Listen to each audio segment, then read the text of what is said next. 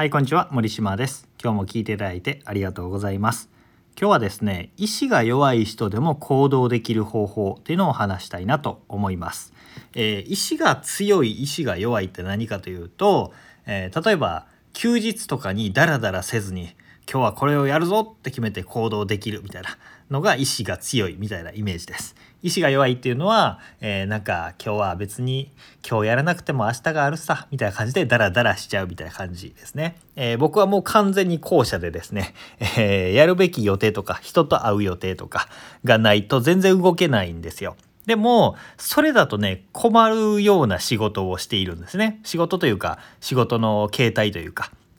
今、法人6年目なんですけど、まあ、実態としては一人法人なんで、個人事業主みたいな感じなんですよ。えー、会社員の時はですね、自営業になったら、なんか監視されることもなく、ノルマもなく、なんか自分の自由に時間が使えていいなみたいな風に思ってたんですけど、実際なってみるとですね、めっちゃしんどいですよ。あの、えー、出社する必要がない。で、えー、仕事も自分で決めて、えー、納期も別にないような仕事だったら、えー、やらなくても誰にも怒られないわけですよ。でもどんどんなんか仕事が自力になっていくとかね あのだから自分で締め切り決めたりとか自分でペースを決めて仕事していかなきゃいけないんだけどそれが結構ね大変なんですよねだから結構周りでもね脱サラして、えー、独立しましたっていう人ってよくあるのが、えー、仕事やるぞって燃えてたのになんか気づいたらダラダラしちゃっていてぼーっとしてたらあもう1ヶ月過ぎたみたいな風になってる人が結構いたりするんですよね。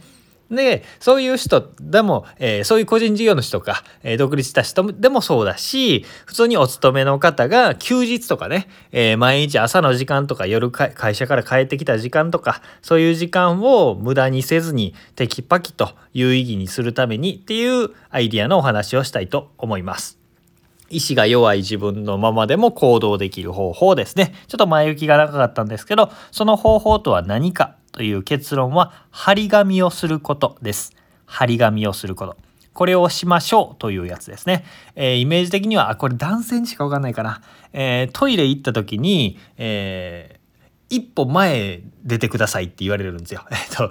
女性にはこれイメージできないな。あの、小便器があって、ってトイレする時に遠くからしているとあの犬のおしっこみたいに飛び散るわけですね。だから一歩前に行ってくださいっていう張り紙がされてるわけですよ。でそれをすると一歩前に出てしたくなるんですよね。ああのコンビニとかでいつも綺麗に使っていただいてありがとうございますって言われると綺麗にするみたいな。そういう、えー、なんだろう。その張り紙を見ることで意識がいくと。その通りに僕ら動いてしまうものなんですよね。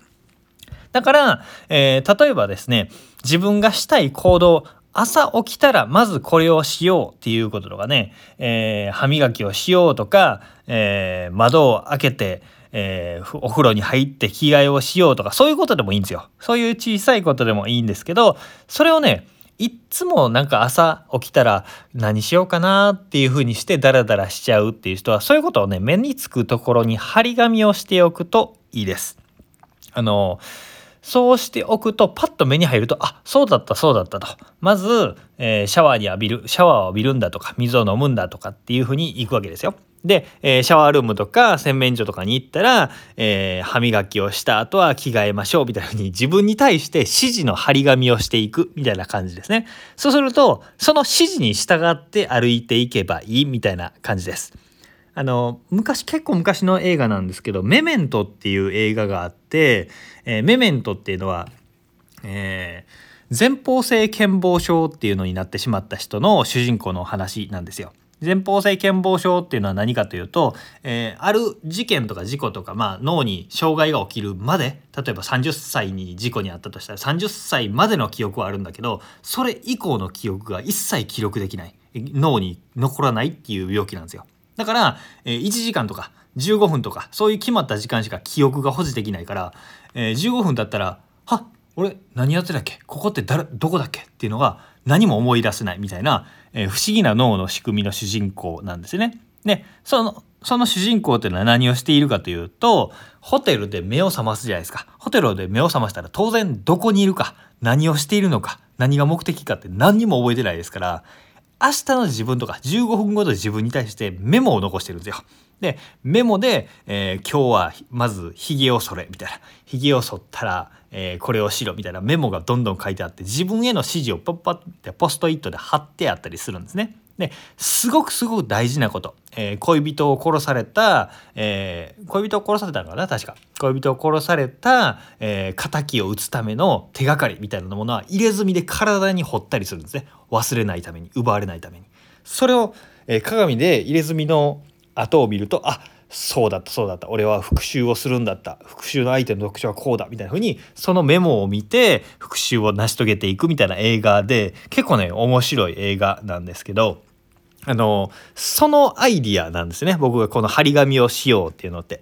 えー、僕らって前方性健忘症まで脳機能障害ではないんですけどすごくすごく注意力散漫なんですよね。なんで、えー、あれ？今何やってたっけ？とか何しにここに来たんだっけ？とかってありません？とか、えー、仕事をしようってパカッて PC 開けたりとか、えー、何かスマホを触った時に、えー、ちょっとした広告が目に入ったりとか、別のアイコンがペッて目に入って、そこをついつい、ついつい SNS 開いたりとか、ついつい動画見ちゃったりすると、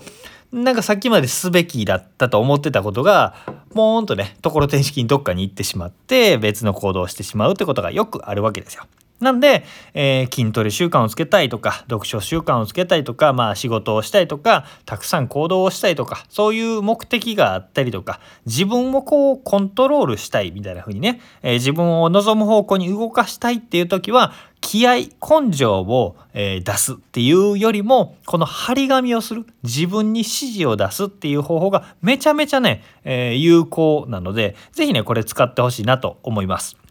あの、家、家族がいる人は家中に張り紙してると、何これって言われるんですけど、まあ自分の部屋だけでもね、え自分の部屋がない人は自分のスマホの、えー、待ち受け画面とか、えー、まあ家族とかに、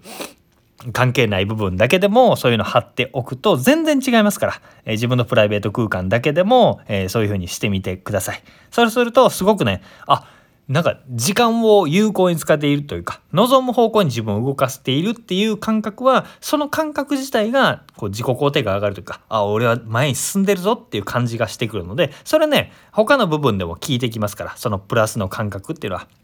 なんでそれを活かしてほしいなと思って今日お話しさせていただきました。意志が弱いけど行動するための方法は張り紙をして自分を操ろうというお話でございました。何か参考になって、えー、使っていただければ嬉しいです、えー、今日も聞いていただいてありがとうございました。森島でした。ではまた。